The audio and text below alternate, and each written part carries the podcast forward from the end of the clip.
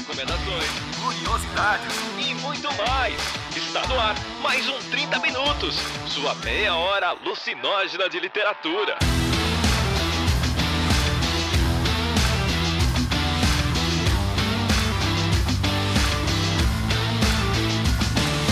Tá começando mais um 30 Minutos, a sua meia hora alucinógena de literatura. Eu sou Arthur Marqueto, estou aqui com Cecília Garcia Marcon e com uma voz muito pedida pelos nossos queridos ouvintes, que é Gustavo Magnani. Ai, gente, cada um com seu mau gosto, né? Pelo amor Direto de de Saramandaia. Ah, Ou Guairaira, né? Tipo, é, é, não sei, não sei o que é pior e o que é mais louco. Não, não tenho ideia. é sempre é mais louco o que existe, né, Gustavo? Do Guaíra com certeza ganha do Saramandaia.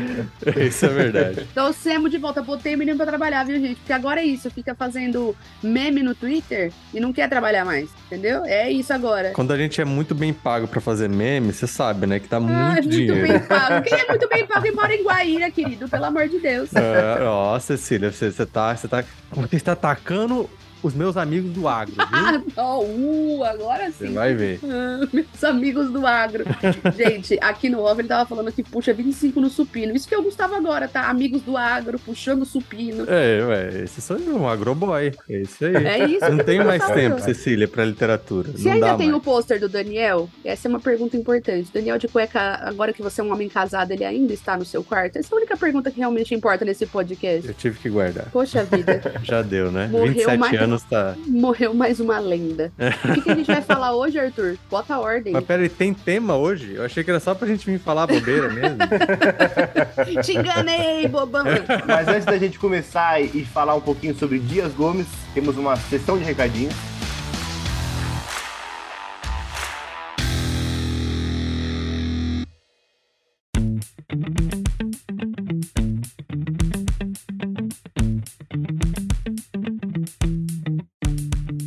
Só para falar para vocês que chega, está chegando aí no meio mais ou menos de novembro, provavelmente dia 12 de novembro, a live do Clube de Leitura do Alvorada e Alma Gesto, de TP Mira Echeverria. O livro é curtinho, tem 100 páginas ou menos. Se você não leu e quiser participar, é uma leitura bem doida, muito da boa pra gente conversar. Quem que vocês acham que propôs, né, gente? O que vocês acham? Quem que vocês acham? Na escala de Cecília e Arthur, quem que vocês acham que propôs essas coisas? Mas vamos lá, porque é importante que a gente consiga, como leitores, sair da nossa zona de conforto de ler coisinhas. Eu tô lendo, gente, eu tô lendo coisa de navinha e sóis aprisionados. Se eu tô lendo, vocês também conseguem.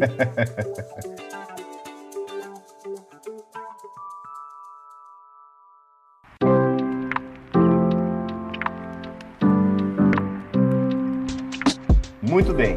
Deixando então essas coisas de, de entretanto e partindo pros finalmente. Pra frente, vamos para os pra frente mentes. Ah, os pra frente mente, deixando esses pra trás mente. A gente vai falar de Dias Gomes. Dias Gomes nasceu em 1922 em Salvador, na Bahia, se muda pro Rio de Janeiro novinho ainda, com uns 12, 13 anos. Já escreve aos 15 a primeira peça, que ganhou o prêmio da União Nacional de Estudantes, já com 15 anos. O que você fez com seus 15 anos? O que, que você fez com 15 anos? 15 anos, prêmio da Uni. Tava aí o primeiro sintoma, né?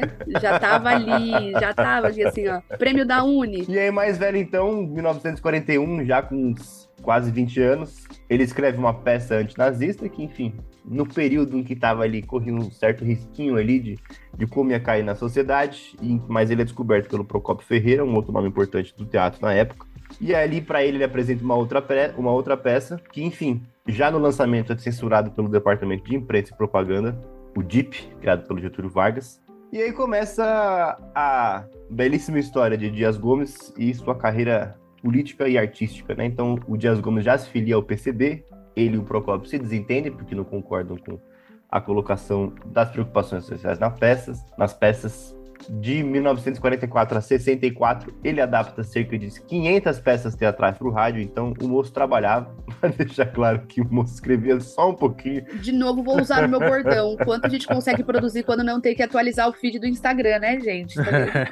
Se ele tivesse seguidores, se ele tivesse que postar Reels, entendeu? Com certeza não teria produzido tanto lá, tá vendo? Acabaram com a nossa vida essas redes sociais, né? Nesse meio tempo também ele escreve em 1960 é, Volta aos Palcos com o Pagador de Promessa, que também é o primeiro filme brasileiro a receber uma indicação do Oscar, ia ganhar a palma de ouro em Cannes. Era pra ter ganhado o Oscar, né? Chupa mundo, porque o filme é perfeito. então vamos começar aqui falando verdade. Em 1965, O Berço de Ouro é proibido na estreia também. Rock Santeiro é adaptado para televisão e também é proibido em 75, só exibido em 1985, que já estreia também com uma das maiores audiências que as novelas tinham visto na época. E aí é isso, né? Durante a ditadura, o Dias Gomes teve várias peças censuradas, e então, para poder ganhar o seu pãozinho, ele vai lá e fala: Boni, posso escrever para vocês uns negócios? E aí escreve a primeira telenovela a cores, que é o Bem Amado, Escreve também o Saramandaia, que a gente tava falando aqui. Mas você vê que o cara não aprende, né? Vocês viram como é a coisa? Ah, tô sendo censurado, o que eu vou fazer? Vou fazer novela. Ai, que inocente. Aí ele faz o bem amado. Quer dizer, ele simplesmente era viciado em censura. E aí, um fato curioso e interessante de destacar é que em 1991 ele ocupou o que? A cadeira 21 da Academia Brasileira de Letra, que olha só, é ocupada por quem agora, Cecília? Você sabe quem ocupa a cadeira 21? Ai, meu Deus, que medo. Quem? Paul Rabbit. Ah, gente, vai tomar no cu, tô fechando essa chamada aí, agora. Olha aí, Ô, Gustavo, Man- você tem que fazer um teste, É, mantendo inclusive. a tradição. Não, pera um. Nossa, Gustavo, cala a boca. Cecília, não, vamos analisar da seguinte ótica. Comparando com quem está sentado naquelas cadeiras, a cadeira está bem ocupada ou não? Não, tá, tudo bem, mas aí, nossa, que, nossa, dentro desse monte de chorume, o que que é? Calma Então, também. é, mas minha amiga, Segura você tá aí no Brasil, marimba. você tá querendo escolher o quê? Você. Pô, tem tanta Não gente tem que devia muita estar... Nossa, tinha gente pra caralho pra não, falar. parou, tá ótimo, tá ótimo, tá bem entregue. Bom, deixa eu te falar só uma coisa, você tem que fazer um teste, porque você era da época que nós zoávamos muito fortemente o Paul Rabbit nesse podcast. Hoje a gente abandonou porque, enfim, não tem necessidade de ficar aloprando o cara o tempo todo, e porque ele é um cara que, assim, tirando os livros, ele é muito legal. Eu não gosto dos livros dele, mas ele é um cara legal. Acontece com todos nós. Mas... Partida É, pros finalmente. todo- todos nós somos bloqueados pelo Paul Rabbit, sabia disso? É mesmo? Eu Você tem não. que fazer o teste. Você tem que fazer o teste. Olha lá, olha lá. Eu sou bloqueado, o Vilto é bloqueado, o Beber é bloqueado. E eu acho que o, o, arroba do 30 minutos talvez também seja. Talvez não, porque veio depois da época. Mas a gente é bloqueado pelo Paul Rabbit. Eu não, eu inclusive sigo o Paul Rabbit, olha só, nem sabia. A gente é bloqueado e você não é relevante, né, Gustavo? Que é isso também. Ele já, ele já retweetou vários tweets meus, Cecília, sabia? Ai, nossa. Ai, beleza. Ai, ai continua, Arthur. Mas não me segue, mas não me segue. Ah, tá vendo? Tô muito você... chateado. A gente tem que começar a campanha Desbloqueia Nós Paul Rabbit. Vai ser legal, né? Por fim, então vale dizer que ele morreu aos 76 anos em um acidente de carro estranho, porque segundo o taxista, o próprio Dias Gomes que pediu pra ele fazer a conversão ilegal. E na hora que ele fez a curvazinha ali no bairro Jardins, em São Paulo, um ônibus pegou ele de frente. O taxista e a mulher quase morreram, ficaram lá no estado grave, e o Dias Gomes foi projetado pra fora do carro e veio a óbito, veio a- as falecências. Um tempo de muita fartura, E inaugurou o cemitério de Sucupira. como diria o Dorico Paraguaçu. Um tempo de muita fartura. Gente, eu sou apaixonada. Sou apaixonada. O que é uma morte muito, muito Dias Gomes, né? Porque o taxista vira na curva que não podia, é atropelado por um ônibus. Não, foi ele que mandou. Exato. em que momento de uma, de uma viagem de carro você tem tempo pra falar, não, pode virar aí mesmo? Acontece. E aí, se estivesse vivo, ele faria 100 anos, e esse é o motivo da gente estar falando dele hoje, né? Da obra como um todo. A gente já fez um episódio do Bem Amado, se eu não me engano, mas da obra como um todo a gente vai homenagear hoje, porque se estivesse aqui, este lindo Librianjo faria 100 anos. Oi, meu nome é Dias Gomes, eu tenho 100 anos. Seria se estivesse vivo. Nossa, aí você também tá que tá hoje, né? É, mas vamos começar então da, por uma ordem cronológica para fazer esse podcast. Queria saber um pouquinho de vocês sobre o Pagador de Promessas, a relação de vocês, o que, que vocês acham. Viram? Leram? Vou deixar o convidado comentar primeiro, né? Pra fazer de conta que eu tenho educação. Eu conheci o Pagador de Promessa, eu reli agora o podcast, mas eu conheci ele há uns 10, 12 anos atrás, quando eu comecei a caçar todos os filmes brasileiros que tinham sido indicados ao Oscar e tal, porque eu queria saber, né, da história do cinema brasileiro. E assisti o Pagador de Promessas, e como a Cecília, também não entendo por que não ganhou, assisti o filme francês que ganhou. Ah, e você não entendeu o porquê. Você assistiu um filme francês que ganhou francês. Pois é, e, e não faço ideia do porquê aquele filme francês ganhou. Mas nem lembro o nome dele, inclusive. Mas na Pagador de. Nossa, o Arthur hoje acordou com a ilha da bobeira estourada. Ah, desculpa, não é porque, é porque eu sou uma pessoa matutina, daí quando a gente grava de manhã eu tenho mais energia, entendeu? Vai chegando no fim da tarde eu já... Por mim, tudo bem. E, e eu lembro muito de ter, de ter tido uma surpresa muito grande com o filme, porque a história é uma história. Né, é uma história escrita para teatro, né? Então é uma história que se passa é, basicamente um único cenário. Claro que no filme ela acontece em outros, em outros lugares, mas no livro ela acontece em um lugar só porque ela é uma peça, né? Então tudo ocorre ali através de pequenas passagens de tempo para construir a narrativa, e é uma narrativa muito poderosa, né? Muito poderosa. É um, livro escrito uma peça, né, escrita em 1960, caberia muito bem, muito tranquilamente, com pequenos ajustes temporais, para ser escrita em 2020, 2022, né, que é o ano que a gente está. Tranquilamente, assim. É, fala muito sobre, obviamente, a hipocrisia da religião, é, a hipocrisia dos poderes, da elite, a diferença, as diferenças sociais e a construção de um personagem que começa de uma forma quase ingênua e que você vai, vai se mostrando um personagem muito mais poderoso, muito mais bem construído do que, do que de fato ele parecia. Assim como a própria, a própria esposa, a Rosa, né, que parece, parece de começo aquela sidekick, aquela acompanhante mulher é, estereotipada, que ah, não sei o que, vai se mostrando uma personagem com um arco muito dramático ao longo, ao longo do acontecimento ali, que acontece, que tudo ocorre mais ou menos seis, sete horas, não, um pouco mais do que isso, né? Mas tudo dentro de um dia. E o filme, o filme é um grande filme. O filme é um grande filme que com certeza ajudou a propagar a obra do Dias Gomes não só para o Brasil, mas para o resto do mundo. Né? O Pagador de Promessas é uma das peças teatrais, se não a peça teatral brasileira mais interpretada e executada ao longo, ao longo ao, no resto do mundo. Então acho que é um grande feito do Dias Gomes. É, é, é, é uma obra um pouco diferente do resto da, da carreira dele, que se notabilizou na televisão principalmente, mas tem uma, uma potência muito grande, muito grande mesmo. E claro que hoje, se a gente vai assistir, a gente vai ler, tem toda uma questão, já são 60 anos de diferença, né? Então a gente entende a literatura, o teatro e a televisão e o cinema hoje de uma forma um pouco diferente, que olhando para trás ela parece até na, na maneira de filmar um tanto quanto ingênua mas, mas a gente precisa contextualizar onde o meio que está inserido e a, as possibilidades de gravação, de execução, de produção daquele período de atuação, inclusive, porque até as atuações são muito, foram muito, muito elogiadas. É maravilhoso. E o Pagador de Promessas é aquele então que conta do, do Zé do Burro, né? Isso, conta a história do Zé do Burro.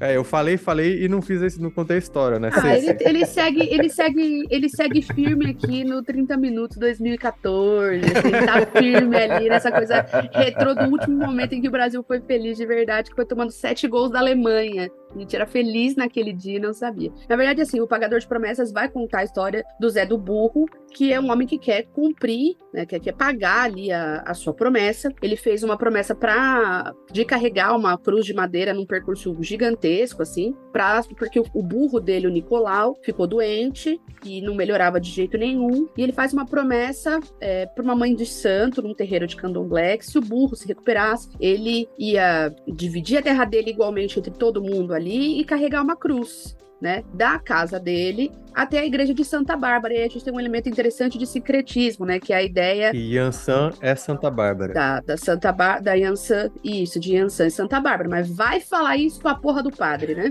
E aí ele vai, né, e cumpre isso. Então, para começar, comunistas, né, que faz dividir terra, vamos começar já por aí, né? Então aí o burro, o burro melhora e ele vai, e ele só quer, ele só quer pagar a promessa dele, sabe? É uma... Então aí sabe quando a premissa, ela parece uma coisa... É, é aquilo, né? Em termos de Brasil, aqui, você olha e fala assim, esse cara, com certeza não vai dar, né? Não vai ter como, né? Porque aí ele chega lá, na, a, a, o grande entrave se dá porque ele, com a esposa que vai caminhando junto ali, vai carregando a porra da cruz uma distância surreal. 42 quilômetros. Você acha? Ai, eu tô tranquila, gente. Nossa, detesto, detesto.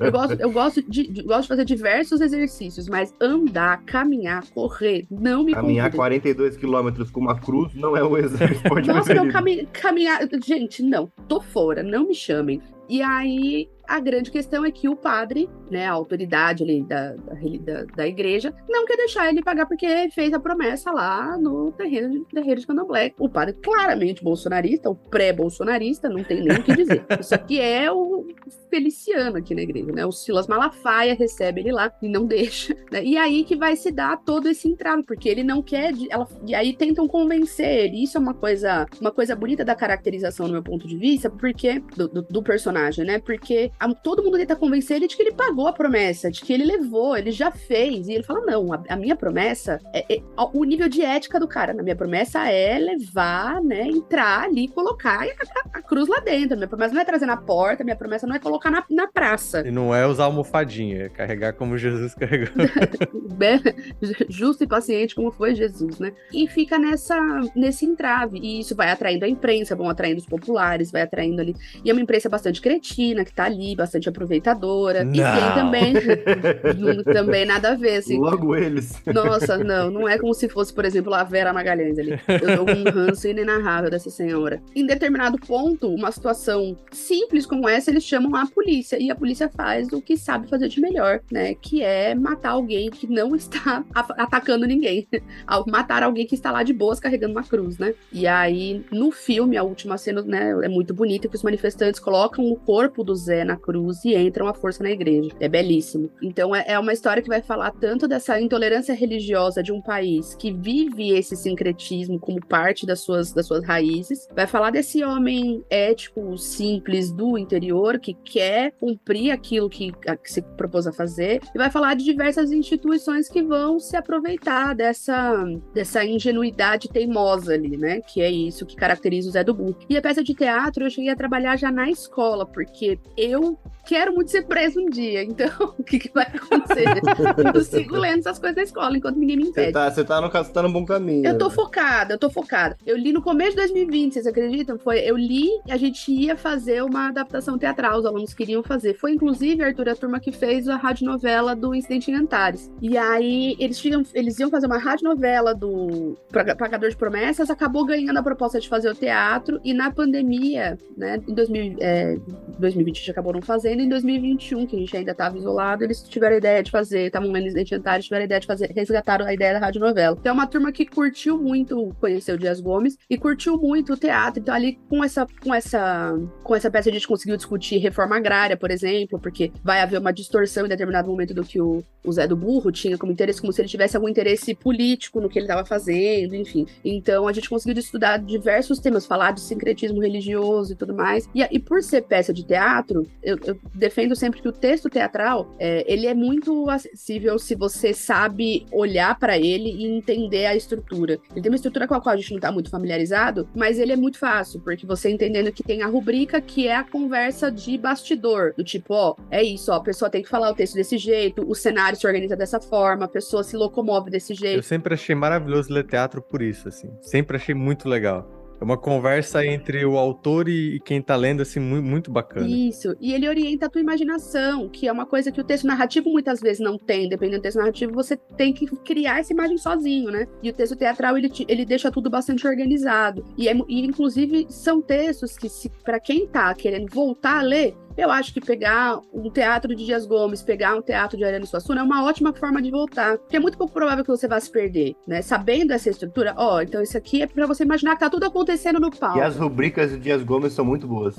são muito divertidas. É, não, meu, vai numa sentada, são curtas, são ágeis, elas são próximas da nossa realidade. Aí você vai descobrir que várias pessoas, provavelmente gerações anteriores às suas, se você tiver a nossa idade aqui, elas falam bordões que são do Dias Gomes, foi o caso do Arthur quando ele falou do bem amado, né? Enfim, eu, eu tinha um dos meus avós falava bastante, vinho de branco para ser mais claro. é e aí, quando eu li o eu falei, ah, seu mané, então é daí, né, cara de pau. Então tem, tem esse elemento, e ele é um texto bastante organizado, né? Então acho que para quem tá tentando retomar o hábito da leitura, o texto teatral é uma ótima saída, ainda mais desse recorte, desse teatro brasileiro aí, é, do Dias Gomes, do Osman Lins é, e do Ariano Suassuna, é claro, são teatros bem acessíveis, bem fáceis de entender e é uma ótima forma de, de retomar, assim, a, o hábito, né? Para fazer uma, uma ligação aí, eu vou fazer algumas observações. Para ler, para ler, pelo menos eu nunca li, eu nunca tinha lido Dias Gomes. Tenho a sorte de,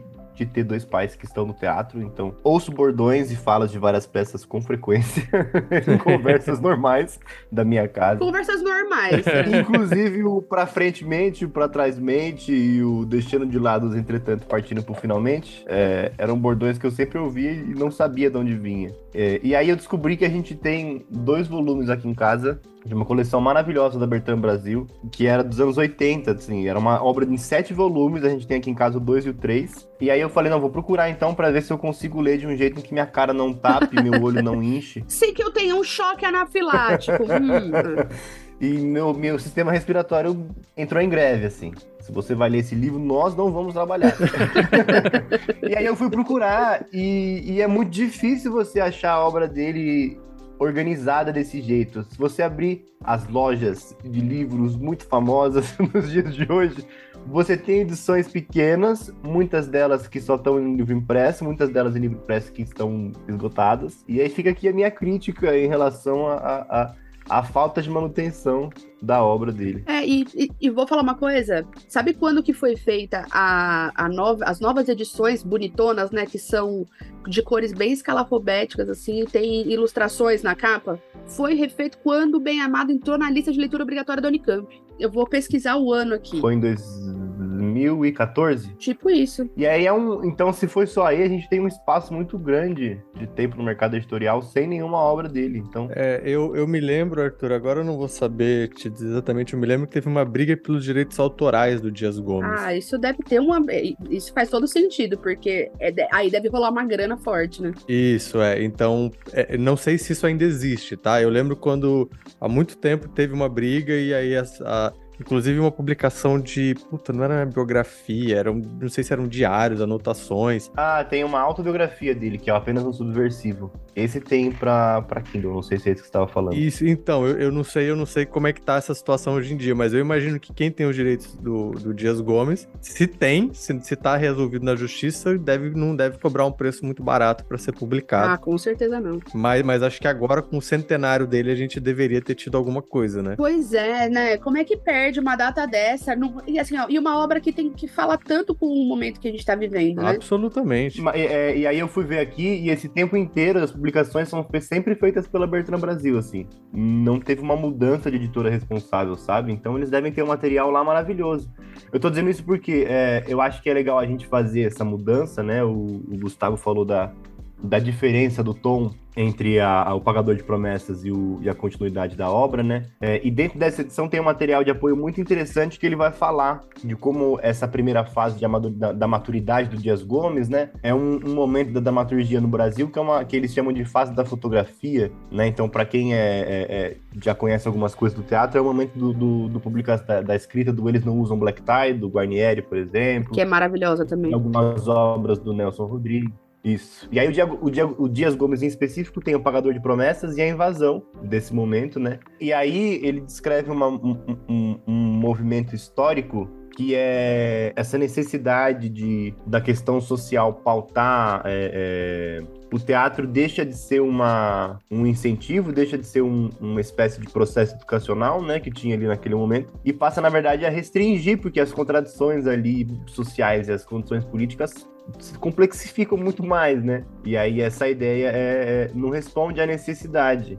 E aí o que acontece é que eles pegam influências, principalmente de, de, do Brecht, que é um, um para quem não conhece também, é, é uma questão muito de linguagem do teatro, de questões de absurdo, e aí você tem uma subversão de algumas convenções cênicas, de, de, de estruturas dramatúrgicas tradicionais. E aí você, é, é, você tem uma mudança do Pagador de Promessas para o Bem Amado, por exemplo, que foi o, o que eu li e assisti para poder gravar, porque eu não tinha tido contato até então. E aí essa ênfase dramática que a gente tem, por exemplo, dessa, dessa história de não conseguir entrar na, na igreja, vai para uma, uma questão de mais farsa e comédia, né? É, uma coisa que me surpreendeu muito enquanto eu li o Bem Amado, por exemplo, e eu já, já falo um pouquinho do que, que é, porque ele era muito fragmentado, né? muito mais rápido, assim. Você tem um corte aqui numa cena e vai para outro quadro, já passou três meses. Aí você vai para outro quadro, ele já foi eleito. Aí você vai para outro quadro. E aí é um humor que, que é aquele humor que você dá risada chorrindo, né?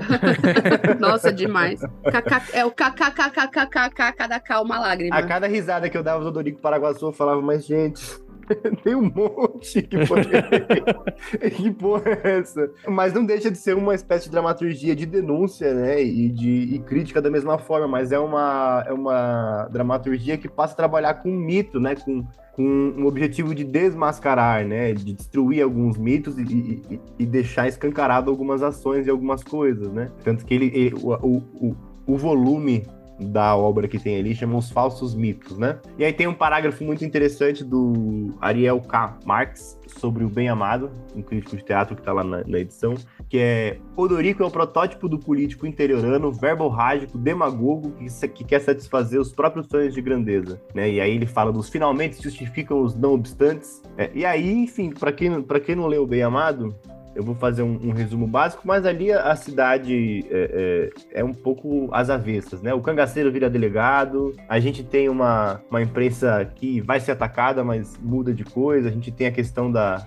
da honra de uma mulher ser violentada. E aí o que eu acho interessante da complexificação do personagem, que eu achei muito interessante, é que, é um cretino em crise também, né? Porque, enfim, mostra ele de, certo, de certa forma também os próprios problemas brasileiros, porque, enfim, ele sabe que é uma cidade subdesenvolvida, ele mostra a condição de fazer política ali onde a gente tem. E aí eu acho interessante o, o porquê eu falei o chorrindo, né? Porque ele fala que é uma versão mais cômica e menos sinistra de outros políticos que querem inflar o próprio ego, né? Porque se você esmiuçar o cômico que tem ali no Dorico, é só uma, uma ruindade que a gente vê por aí, né? Por aqui? Aqui, assim, digamos, uma terra qualquer. Não é como se a gente tivesse. Ah, oh, meu Ufa, ufa. Nossa. Ah, é por um minuto, Arthur. E para quem não conhece, o Bem Amado, então, é uma história que eu não tinha visto ainda e cada vez que eu ia descobrindo o que estava acontecendo, eu dava um pouquinho mais de risada. Mas é uma cidade ali da, de Sucupira, que passa a ter o, o, que elege o ambicioso prefeito Odorico Paraguaçu, que tem uma visão maravilhosa de projeto da cidade, que é construir um cemitério. E o porquê, o porquê isso começa é muito legal, né? Porque eles tiveram um enterro, tiveram que andar até a cidade lá, tava calor, ficaram cansados, e ali na hora surge a ideia, entendeu? e todo mundo elege ele justamente pela promessa de campanha de fazer um cemitério. Só que essa cidade é uma cidade subdesenvolvida, gente. Ninguém morre, não tem crime, não tem assalto, não tem um defunto para enterrar, entendeu? E aí, esse subdesenvolvimento da cidade é, é o que atrapalha os planos de Odorico Paraguaçu. É maravilhoso. Você inaugurar um cemitério e não ter ninguém para enterrar, cara, é incrível. e o coveiro, que é o moleza, o moleza fica dormindo dentro das covas, que já as covas já estão adiantadas, e o moleza cochila o dia inteiro dentro das covas. Gente, é uma coisa, né? Eu acho maravilhoso um diálogo, eu vou ver se eu resgato aqui, que é um diálogo no meio do, do, do fim do, do, do, meio pro fim da peça, que o Odorico chega a possesso no, no cemitério, vai conversar com o Zé Moleza e fala, mas você é um parasita do trabalho público. E ele fala, mas não tem ninguém para enterrar. Aí ele fala, mas você está aqui trabalhando para a prefeitura. Ele fala, mas eu não recebo. Ele fala, mas isso é um problema seu. você está trabalhando, tem que fazer eficiência. Aí o outro cara fala, é, mas o nome dele já é Moleza, né? Ele fala, é, esse é um caso perdido, vambora. e Moleza fica lá, pô. Eu sou apaixonada, mas eu sou apaixonada pela ideia do Dirceu Borboleta também. O Dirceu Borboleta, tipo, e aí vai, casa com a irmã casageira, as, as cajazeiras, que são as três irmãs fogosas ali e tal. E casa e o cara é celibatário, entendeu? Tipo, e ele caça borboleta, e ele tenta botar juiz em todo mundo. E ele é o cara, cara, é, é um personagem que porque eu sou apaixonada também, porque ele é esse cara que ele, ele é jogado de um lado pro outro o tempo todo, assim, né? E aí, e o, e o Zeca Diabo, assim, né, também, que é o, o matador cangaceiro sanguinário, mas ele é o cara que que tenta seguir, é o cara que tenta seguir um pouco a lei ainda, assim, sabe? É o cara que em determinados momentos ainda tenta virar e falar assim, tá, mas é porque não pode, né? Aqui eu achei, a, eu achei o trecho. O Odorico fala: É, para você é muito fácil ter paciência, está um ano ganhando como coveiro sem trabalhar. Aí, moleza, mas eu não recebo. E o Odorico: Recebo ou não recebo, o senhor é um parasita do município. Se fosse um funcionário equipado de bom caráter e amor próprio, já tinha procurado resolver essa situação e tornar-se um cidadão útil à comunidade. O senhor é uma vergonha e um mau exemplo pro funcionalismo municipal. Não, e o, a ideia ideia de importar, né, um pré-defunto. Ele ouve alguém da mãe e fala: não traz pra cá, tem que morrer na cidade que ele nasceu. Nossa. Ah, ele tá muito desacreditado, é capaz de morrer no caminho. No caminho não pode morrer, tem que vir não, não, no caminho não, aqui, tem pô. que morrer aqui. Desesperado. Né? Eu gosto que eles vão falando dos mortos e eles ficam: tem algum morto em estado de dar esperança? Não, em estado de dar esperança não tem, tá todo mundo mais ou menos doente, tá todo mundo meio saudável. Meu Deus, que problema, não acontece uma desgraça, nenhum turista se afoga, não tem um tubarão. E aí tem o, uma hora que ele chama o cangaceiro e o cangaceiro fala que matou seis, ele fala, seis, matou seis, olha que tempo de fartura, hoje não tem nem. é demais, porque, enfim, é, é, fantástico. E pensar que, assim, né, e indo para um ponto, né, tem, tem as, as adaptações, né, do, do Bem Amado, que já teve, teve pra, pra novela, enfim. E teve o filme. E aí o Arthur falou na. o Arthur falou nos bastidores aqui comigo que o, ele só conseguia ouvir o Odorico com a voz do Marco Nanini, assim, né? E é o que eu acho uma. é, tudo que o Marco Nanini faz, né? Tá pra, faz, tá, tá pra fazer alguma coisa que não deu certo ainda no Marco Nanini, mas absolutamente genial o Odorico dele, né? O, o gestual, a voz, o, o jeito que ele até vai se engasgando, falando que tenta enrolar, enrolar, enrolar, e tem hora que ele até se engasga, assim, é fantástico mesmo. É uma adaptação bem boa nesse eixo. Eu não gosto particularmente do eixo que eles criaram ali do, do Caio Blá, né? Essa é a prova de que a, a genialidade ela era do Dias Gomes mesmo, né? Porque tudo que é do Dias Gomes ali funciona e o que não é do Dias Gomes não funciona. Eu, eu dou a minha opinião sobre esse filme da seguinte forma. Ontem eu tava revendo relendo o Pairo de Promessa, revendo algumas coisas, e pensei assim, puta, cara, como seria legal se o Guel Arraes fizesse um filme do Dias Gomes, né? Aquele Guel Arraes dos anos 2000.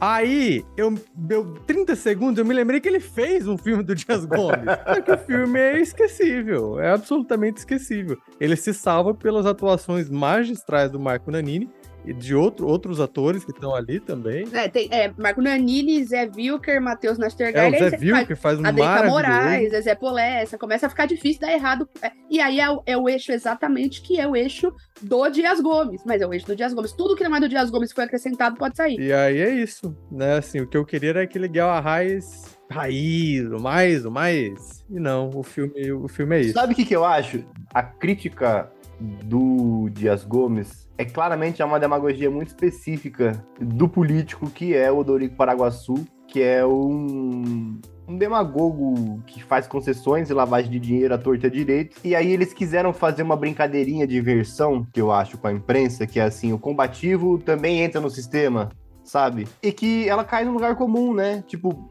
não tem nada muito de novo ali, né? É que, é que aí é uma diferença entre você fazer um filme que seja uma sátira política ou não, mas que tem um olhar muito bem construído, a você querer pagar de isentão. A você querer mostrar que todo ninguém presta, todo mundo é assim. É, e o engraçado é que o Dias Gomes também mostra, em, em várias outras obras, que de alguma forma ninguém presta, mas de maneiras bem diferentes intensidades muito diferentes e com reflexões. Então, por exemplo, no Pagador de Promessa, a Rosa, ela, ela comete uma, um ato ali que, poxa, não é nem um pouco bacana e nem próximo do, do- da, da honestidade do Zé do Burro. Mas ela tem todo um traçado pra chegar ali, tem, todo um, tem toda uma construção. Não é algo simplesmente, ah, não, ela faz porque ela é ruim e não sei o quê. Não é caricato, E né? é mais ou menos o que acontece no filme, né? E é fora do lugar comum, acho. É, muito, muito, muito lugar comum. O que, o que me surpreende negativamente, porque era uma obra do Guel Arraes. Então, e tem uma, tem uma coisa que eu acho que é da obra do Dias Gomes, que é a ideia de não criar.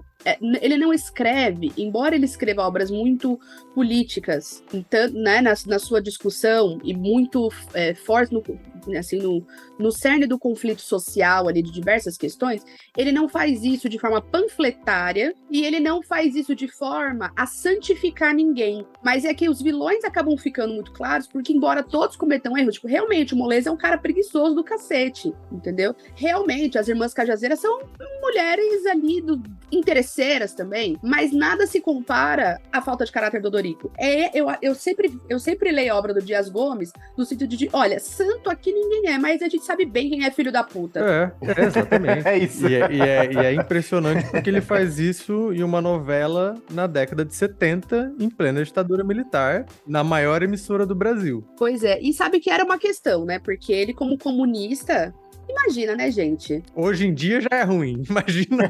Hoje em dia o pessoal já fala assim, ah, é porque qualquer coisa você ah, você já se vendeu, né? Para os dois lados, assim. Tipo, porque como você é comunista e consome coisas, compra coisas, tem isso, né? Ah, como que você é comunista, igual a Renata Barreto e o Elisa.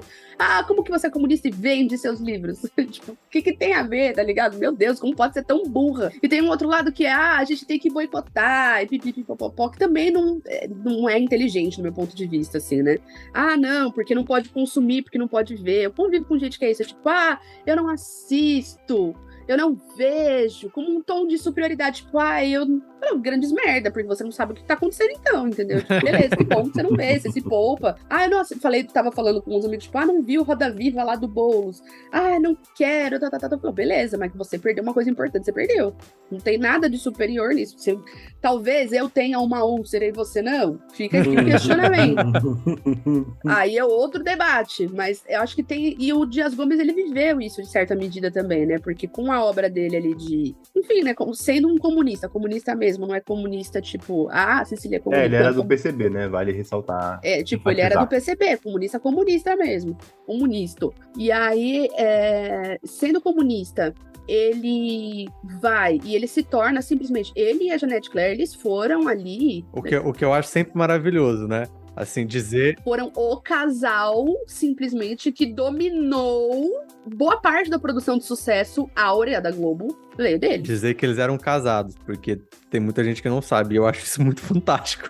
Janete e Claire, se imagina, gente, o casalzinho que produziu tudo, basicamente todas as coisas que fizeram sucesso em determinada fase ali de novela da Rede Globo, né? E aí vale aqui evidenciar que enquanto estávamos reclamando do mercado editorial brasileiro, muita coisa do Dias Gomes está disponível em várias versões no Globoplay. Fazer um merchan gratuito. Olha só, hein, Globo? Podia pagar a gente. Eu fui procurar as coisas pra pauta e aí tem lá o, Bem Amado Novo, o Bem Amado Antigo, o Pagador de Promessa. Tem várias coisas lá é, no arquivo da. Na época que eles liberaram o Bem Amado, eles fizeram piadinhas de ó, oh, porque era um mito na televisão. Fiquei sabendo, olha a Globo, corajosa. Inclusive, é, uma coisa Assim, eu não lembro de ter assistido muita coisa dele, no geral, na televisão. Não só por, por conta de, de, de época, mas também por conta de, de hábito, né? Eu particularmente, nunca tive o hábito de, de ver muita televisão. Minha mãe é, sempre assistiu muito, sempre gostou muito das coisas dele de novela. E se eu não me engano, a, a, eu tenho memórias de infância de ver algumas cenas absurdas na televisão dele. E aí eu queria saber de vocês. Não me parece muito intuitivo o movimento de Bom, como eu sou perseguido pela ditadura, eu vou escrever pra televisão. vou me projetar ainda mais. Eu vou, vou cair pra cima, né? É, como é que foi pra você essa obra? Essa, essa relação de vocês com a obra dele? Eu. Bom, acho que depois a gente fala dessa trajetória dele, então, no geral, né? Mas eu acho que ele entrar na novela, o que a Ceci falou das dificuldades e do preconceito, porque de fato era isso, assim, né? Ele sofria um sai daqui muito grande das esquerdas, da intelectualidade, porque a gente precisa entender que naquela época a televisão era um produto ainda mais de massa e um produto visto como alienante, né? Acho que ainda mais, assim. Hoje em dia, por conta das séries, de televisão, dos produtos e tal, isso, isso caiu um pouco. Mas na, eu, eu lembro quando a gente começou o Literatura, o podcast, 10, 11 anos atrás, isso ainda existia. Ainda era, não, mas a TV não sei o quê, porque a TV. Novela, ali... novela como produto de Satã. É, novela né? é uma porcaria, só babá. Então você imagina isso, o cara na década de 70, sabe? É, é, é uma coisa muito grande. Só que aí ele deu um pulo do gato muito inteligente, né? Se eu não fizer, alguém vai fazer, então melhor que eu faça, porque, um, eu sei fazer muito bem feito. Dois, eu sei construir histórias sociais muito interessantes e muito fortes. E assim, ou, ou é eu ou é outro. E aí ele não fez só ele, só ele, né? Ele pegou ele e a mulher dele. Os dois falaram, não é ninguém, é nós dois. E acabou. é nós que tá. Se juntos já causa, imagina juntos. É, tipo isso. Então, assim, foi um movimento muito, muito. E isso era interessante porque o teatro de esquerda, o teatro intelectual e tal, né? Que se postava dessa forma, ele tinha uma briga muito grande para alcançar o grande público. Daí sempre foi uma demanda. Que é até hoje, tá bom? Até hoje. Até vamos hoje. chegar nas pessoas, vamos mostrar as pessoas. E aí, e aí, isso é uma coisa que o Dias Gomes fala em uma das entrevistas. Ele fala assim: tá, e aí eu chego lá e me dou uma oportunidade de escrever para 60, 50, 40, 70 milhões de pessoas, como ele fez no Rock Santeiro, e eu vou falar: ah, não, eu escrevo só até 500. Passou de 500, eu não, eu não converso. assim, não, não, tem como, né? Então, nesse, até nesse sentido, ele foi um baita de um visionário. Um baita de um visionário. E ele, e ele é muito honesto em relação ao jogo que ele faz com a Rede Globo. E ele fala isso abertamente em entrevistas. Ele fala assim: sim, eu estou no sistema que eu mesmo quero destruir, é, e é um jogo de carta marcadas. É, eu, eu, eu empresto o meu talento faço eles terem audiência, não sei o que, não sei o que. Enquanto isso, eles me deixam falar algumas coisinhas que eu quero falar pro grande público. E é isso, é uma troca, né? E ele entende muito bem essa dinâmica e acho que ele fez muito bem a sociedade brasileira ao construir suas novelas na Rede Globo e ter aceitado esse trabalho. Isso, né? E aí tem uma questão também que é pensar o que a novela foi em determinado momento e o quanto o Bem Amado, Saramandaia, Rock Santeiro, Irmãos Coragem, gente, todas essas são obras dele, né? A primeira temporada de Carga Pesada. Rock Santeiro é até hoje, se eu não me engano, a maior audiência de uma novela, batendo 74 pontos. A maior de, de todos. De média, gente, são 74 pontos de média. Não existia uma TV que não tivesse ligado em Rock Santeiro, basicamente dá pra dizer isso. Não, não existia. Era basicamente quase mais de 90% de share que eles da tele, das televisões ligadas assistindo Rock Santeiro. São 70 milhões de pessoas. E, e, assim, ó, e não era uma obra isentona, não era uma obra não. que faz discussões superficiais. É, eu acho que o grande talento do Dias Gomes era conseguir acessar as pessoas de uma maneira que as desarmava, porque ele fazia as discussões de uma forma que as pessoas não se viam. É diferente, por exemplo, de hoje, quando tem uma discussão numa novela, igual, ah, vai ter discussões de diversas coisas na novela Glória Pérez. Só que as pessoas já sabem qual é a discussão que vai ser proposta, fica tudo muito didático, aí acaba se tornando um, um, tipo de, de jogral, de palestrinha, de vira uma coisa ensaiada. E aí essa discussão se perde, ou ela vai gerar um rebote, uma onda de, de volta, que a gente não consegue segurar a onda, entendeu? E aí com ele não, com ele ele conseguia fazer o, o contrário, ele conseguia trazer as discussões de uma maneira que as pessoas não estavam armadas para se é, para se blindar do que ele queria dizer. E eu acho que esse era ali o, o real o real talento, né? Esse olhar muito atento para o que funcionava e ele acertava com o público, entendeu? Então, por exemplo, Saramandaia. Saramandaia é uma obra muito legal da gente pensar, porque ela vai trazer ali os elementos, né, de realismo mágico, digamos, vai, que não é. Que a gente tem a, ten, a, ten, a, tendência de achar que realismo mágico é só na literatura, né? Mas era o auge ali, né? A, a novela é, é, da década de 70. O realismo mágico tava estourado, é isso, entendeu? Esquece, só dava, né? A cena da Dona Redonda é, a, é uma das cenas que, da televisão que assombra a minha imaginação até hoje, dela explodindo. É sério, eu fiquei traumatizado, não ri não. Eu fiquei traumatizado com aquela cena. Não ri não, é sério. Não ri não.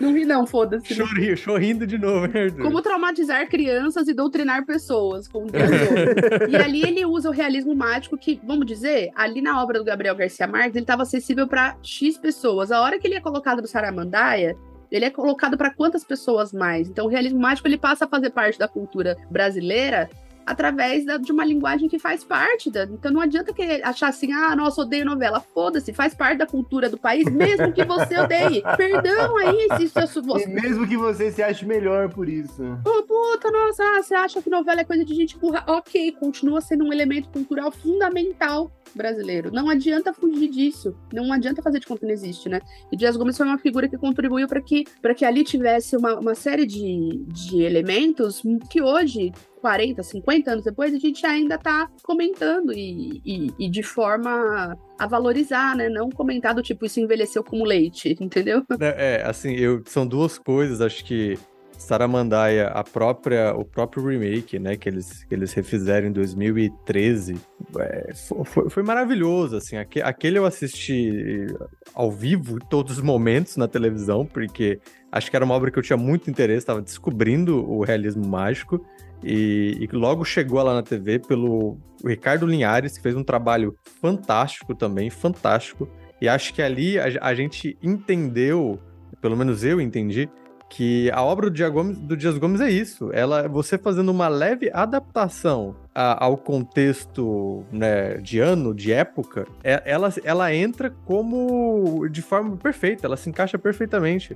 Não existe. É isso, assim, não tem. Ah, a obra ficou datada. Não, os personagens. Os personagens são atuais, a trama é atual.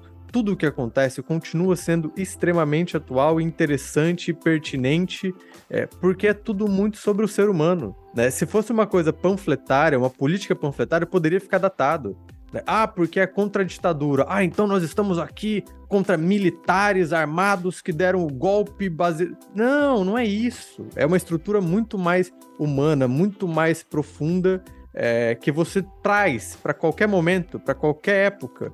Você, ela se encaixa perfeitamente. É, e, o que, e o que você falou, você, ah, a gente só tem a novela, então vai fazer o quê? Vai reclamar ou vai fazer novela? É, vai fazer novela. E eu acho que isso é uma trajetória que a gente aqui como escritor, quem quer, quem quer ser escritor, quem é escritor, quem é artista, quem é qualquer demanda nesse é entender muito a trajetória do Dias Gomes, porque é uma trajetória de um cara que não se perdeu na, nas crenças, que manteve tudo que ele acreditava, que levou isso para obra dele de forma magistral, e é um cara que se adaptou ao meio de forma absurda. É um cara que começa no teatro, tá? Que é uma linguagem. Aí o cara vai para rádio, adapta 500 peças para a rádio, ele poderia falar assim: não, rádio não é comigo, meu negócio é o palco, meu negócio é não sei o quê, a pessoa tem que estar tá vendo. O negócio dele é contar história. Ele vai pro rádio, aí ele publica livro enquanto ele tá na rádio, que é outra linguagem, e aí depois disso o cara vai pra televisão. Que, que, que naquele momento, gente, era mais ou menos o que é, sei lá, vamos dizer assim, tá? Com muitas. Mas era assim, o que era pro artista era estar tá no TikTok. Não, não, TikTok eu não faço. Não, Kawaii eu não faço. não, não, não, não, não, isso aqui eu não faço. Porque isso aqui, peraí, esse, é, e eu, não, eu tô falando isso pra mim mesmo, tá? Não, não é pra ninguém, não. É assim, Porra, se o Dias Gomes estivesse aqui, eu não tenho dúvida que ele estaria com algum projeto no Kawaii, no TikTok, no YouTube Shorts. Meu Deus do céu, e essa polêmica agora? Não tenho dúvida. Dias Gomes no TikTok? Mas não tenho dúvida. Porque é um cara que viu todo o meio que existia, onde eu falo com as pessoas, onde, me, onde tem história para ser contada. Ah, é no rádio, é no teatro. E ele conseguiria fazer isso de uma forma genial, né? Não sei fazer dancinha. Não, claro, ele se adaptaria. É, é eu não tô dizendo o que ele faria, mas é um cara que, é, que, que veria a ótica do, do, do contexto atual. Onde que tá o povo? Onde tá, ah, o povo tá aqui, então é aqui que eu vou contar a história também. Não é abandonar e o, o próprio sistema, né? Tipo, como que. Ah, como. Porque eu, eu lembro de uma história de Saramandaia, porque Saramandaia foi durante a ditadura também. E eu lembro de uma história que era isso, né? Tipo, muitas, muitos cortes, muitos cortes, muitos cortes. Porque era um texto cheio de crítica social e tal. E aí, o que, que ele fazia? Ah, vinha um corte. Ah, o capítulo veio com corte. E ele começou a perceber que é, os sensores eram trocados e que os critérios de corte eram aquilo lá, né? O critério do CPTK, né? Centro de Pesquisa tirei do cu, cada um fazia o seu. O que, que ele fazia? Ele pegava um corte, ah, tipo, não passou pelo sensor Joãozinho. Ele ah, tentava de novo essa mesma cena com o sensor Paulinho e às vezes passava. Então ele se ligou que os sensores não tinham um critério e que não ter critério significa não vou jogar uma linha fora, porque algum desses sensores vai aprovar. E assim, entendeu? Então é isso, é uma, uma sagacidade mesmo. Enfim, né? Gênios, né, gente? Então a gente também. Ah, tem hora que a gente tem só que aceitar. é isso, a gente entende que a censura é burro, não só porque é errado censurar, mas porque os próprios censores não sabem muito bem. Não, não sabiam. É falta de organização, gente. Monta critério. Ó, apareceu crítica social fuderosa, todo mundo corta, beleza? Entendeu? Mas não tem critério, nem critério, nem, nem, isso eles conseguiram estabelecer. Porque é isso, né? Na, na, pauta moral e no pânico moral, qualquer coisa pode gatilhar qualquer um. É né? o famoso figura do político conservador nos costumes e liberal na economia, que tanto aparece em obras desse jeito, né? Pois é, pois é. É uma, uma figura olorico paguarense típica.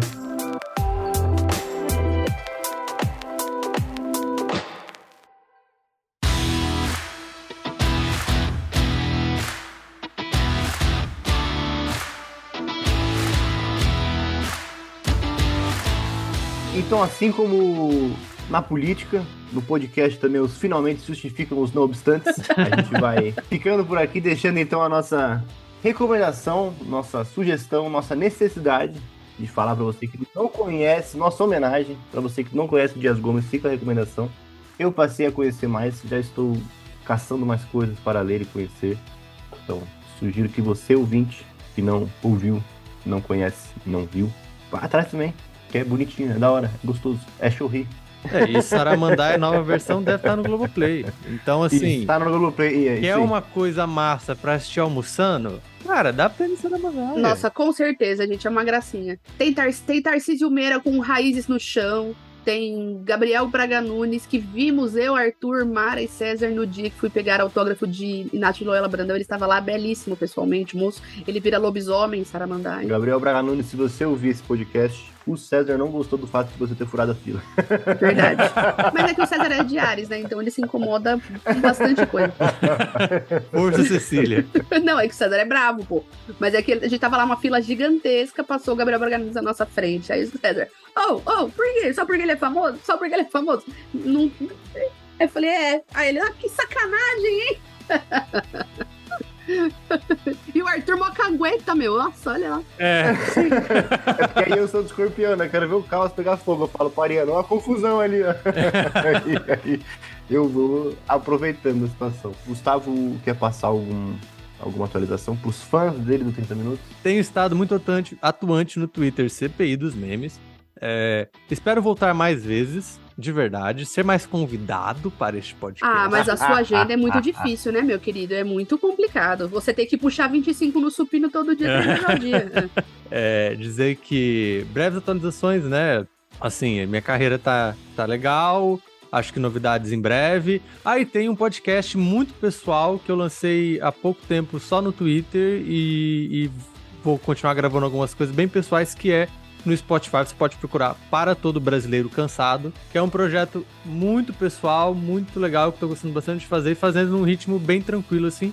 Se alguém quiser, tiver interesse em ouvir, são 15, 18 minutinhos sempre. Então tá lá, para todo brasileiro cansado no Spotify. Tem um amigo meu que imita o Bolsonaro. É, que fez parte do primeiro episódio. Tá lá, então. É bem legal. Porque. Temos uma fique com o Bolsonaro no primeiro episódio. E acho que é legal de ouvir. Exatamente. E eu queria que vocês imaginassem que o Rodolfo, que é quem imita o Bolsonaro nesse episódio, do nada, em reuniões pedagógicas, solta. Esses professores, a gente toda vez assusta, entendeu? É um diabo de menino. Ah, eu não sabia desse podcast, eu vou procurar depois. Já aparece promissor. É fantástico, é bem legal. Muito bem, então. Muito obrigado, Gustavo Magnani. Muito eu que agradeço, Sempre gente. vê-lo. Eu que só escutava o na old school. No tempo que só aqui era tudo mato. Ah. No tempo que não tinha. Tava inaugurando o cemitério em no, cidade de 30 minutos. Que ninguém morria hoje em dia, meu amigo. O que falta é cova. KKKKKKK, cada cá uma lágrima, né? Tudo bem. ah. E eu fiquei pensando nisso enquanto eu lia, sabia? O Dorico Paraguaçu falando dos mortos, enfim. Mas muito bem, então, é, para você ouvinte, também tem o, temos o nosso plano de assinatura, estamos para enviar, né, Cecília, para poder divulgar. A gente tá vendo como ainda, mas a seleção do clube de leitura do ano que vem já está pronta. E só livrão, hein? A gente tá cada dia melhor nisso, né? modéstia à parte. Só livrão. Não, é só livrão figurativo, gente, não se assustem. Ah, não, a gente não escolheu. Eu queria ter colocado, já vou dizer, tem um que eu queria ter colocado um classicão, mas eu tirei exatamente porque era muito grande. Falei, o povo vai me socar. Se você se. Provavelmente a gente já talvez tenha publicado na, na época de sair esse podcast. Mas dá uma conferidinha lá nas redes, só procurar a gente no Twitter, no Instagram, é, ou no grupo aberto do Telegram. A gente vai fazendo essas divulgações lá e você pode conferir. Se você quiser saber, a gente vai fazer uma. A gente tem chincaninha, né? Pro clube de leitura, para quem tá no grupo dos padrinhos. A gente tem uma, umas brincadeiras para revelar. Então, se você quiser fazer parte. Porque a gente é muito humor e piadas, diversão. É. A gente fez uma vez despretensiosamente, mas a galera do grupo gostou, então a gente tá. Aquilo foi um surto coletivo, né, Arthur? Eu tô pra entender até hoje o que aconteceu. a gente tá aí na, na jornada de, de manter a, a dinâmica. E aí, para fazer parte do grupo, então, a partir de 5 reais você já pode contribuir com o podcast. É só procurar a gente no Padrim ou no PicPay, como 30min, numeral mesmo, 30min. É, a partir de 5 você já faz parte do grupo. Depois a gente já organizou também o, o material no Telegram de todos os episódios extras desde 1936. já estão todos lá.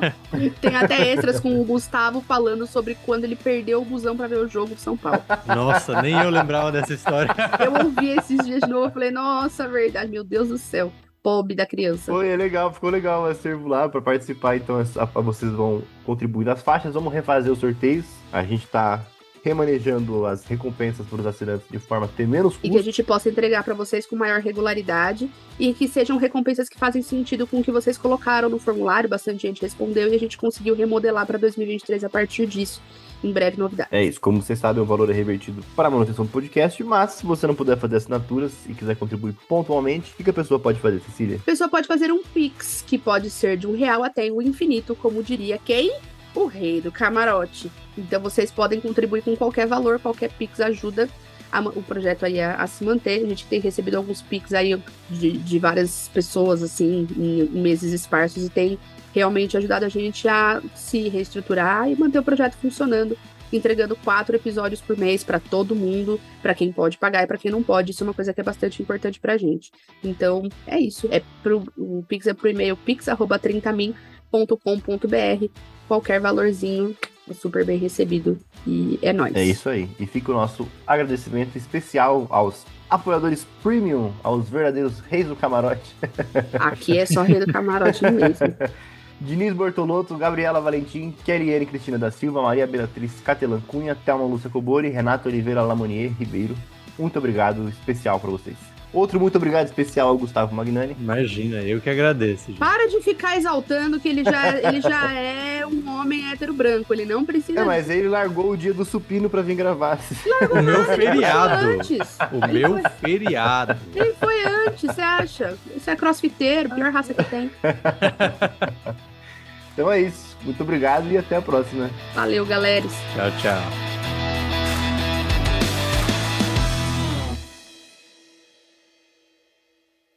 Falando sério, você quer que eu, que eu ligue a câmera? Não, nada a ver. É que aqui ah, não, não, não, não sei. Vai que às vezes vocês estão gravando o vídeo, vai começar, não sei. Beleza. Não, não, é Não, não. A gente não quer ver sua cara feia, não, sai daí. Nossa, Ceci, eu tô cada vez mais lindo, Cecília. Ah, não! Meu Deus! O homem hétero branco não tem limite. 25 no supino agora, Cecília. Tá 25 no sup- inacreditável. Nossa, bullshit fitness. É. Ah, 25 no supino. Você, você, inclusive, atrapalhou minha academia hoje, Ai, viu? Gustavo, se você eu pudesse dizer o quanto eu me importo, eu não conseguiria, porque não é nada. Nossa, gente, é a mesma pessoa, né? Tá louco. A pessoa, a, a- a pessoa ela não, não cresce um, 1% de doçura, de Não, não com candura. você, né? Se ela cresce, você acha que eu vou gastar ela com você, Nossa Gustavo? senhora, cara. Eu, eu, olha, a gente tinha um lema, né? O César era muito, muito forte. Força César foi resgatado, meu Deus do céu. Força César foi resgatado depois de milênios.